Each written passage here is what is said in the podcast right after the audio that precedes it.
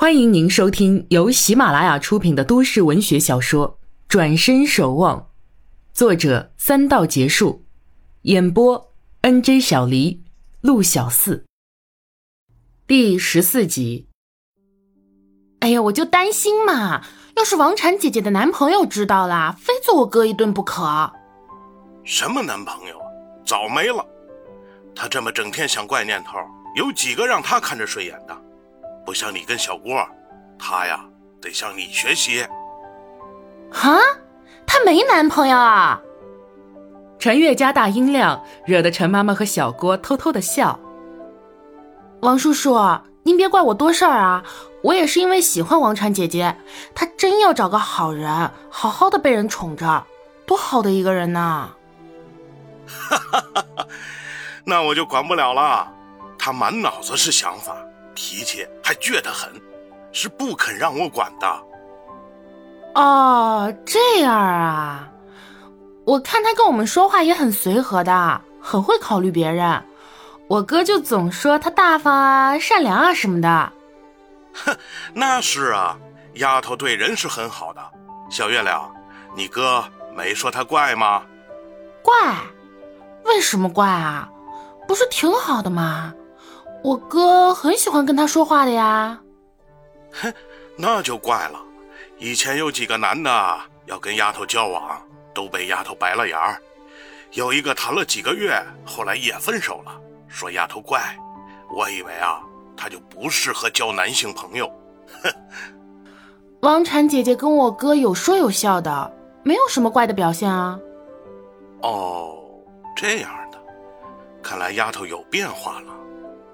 哎，还是跟阿古有缘分啊！是啊，他们真是有缘。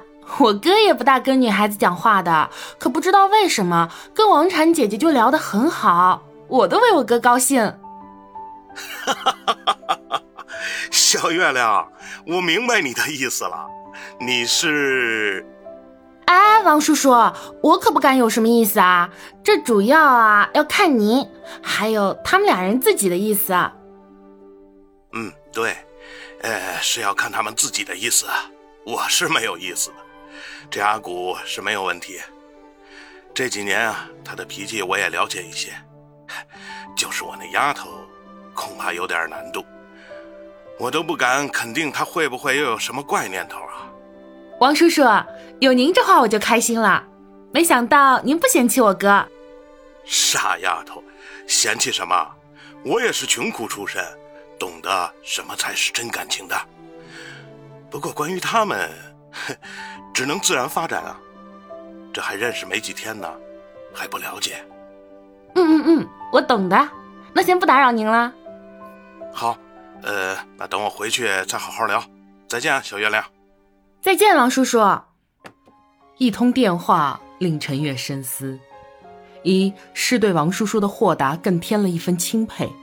二是对感情有了不一样的理解，不论是哥哥以前的沉默，还是王禅可能有的怪，都应该是他们的自我控制、自我把关，别人不能予以指责。尽管他们现在聊得很好，也难以就此把他们定义为有恋爱倾向。即使他们互相有好感，也不能肯定能不能走在一起。王董作为亲生父亲，希望女儿的感情自然发展，这种随缘的心态令陈月尤为敬佩。小郭的手在他眼前晃，把他从深思中拉回来。陈月盯着他喃喃道：“啊，还是珍惜现在拥有的吧，不要空想以后了。”好深奥啊！小郭品味着这句话。陈妈妈着急了：“到底什么意思呀？王董怎么说呀？”陈月做出胜利的手势，顺势仰靠在椅背上。有希望，有难度，可以发展，顺其自然。呃，这么说，王董不反对了？陈妈妈乐呵呵的抱着篮子洗豆荚去。小郭贴着陈月坐下。那刚才是什么意思啊？陈月看着他，很认真的问：“我们会不会是一厢情愿啊？”经理办公室，陈二姨气鼓鼓的整理办公桌抽屉，嘴里念叨：“该死的，给你这么好的办公室，不知道珍惜。抽屉里全是废纸烟灰，便签等有用之物倒保持原有模样，干干净净的躺在小抽屉里。看样子，这位经理是不理朝政的。把不干净的东西悉数倾倒出去后，陈二姨将干净的东西摆进桌子最中间的大抽屉，又找出一本台历摆在桌上，翻到今天这一页。翻动台历间，从中掉出一件东西来。陈二姨捡起一看，脸色顿时煞白。这是一个安全套，连办公室里都藏着这东西，难道明目张胆的欺到他门口了？陈二姨努力克制情绪。把这东西复位，掏出手机，哆嗦着给老友打电话：“老白，我要见你。”“怎么？”对方沉默片刻，便明白了：“你终于找我这私人侦探了，没问题，我随时恭候大姐光临。”“好，我这就去。”他狠狠吐口气，挂掉手机，将台历放进提包，坚定着目光，关上办公室门，踩着高跟鞋直奔电梯。高工也在等电梯，见了他，赶忙点头示意。副经理，那个设计方案的资料好了吗？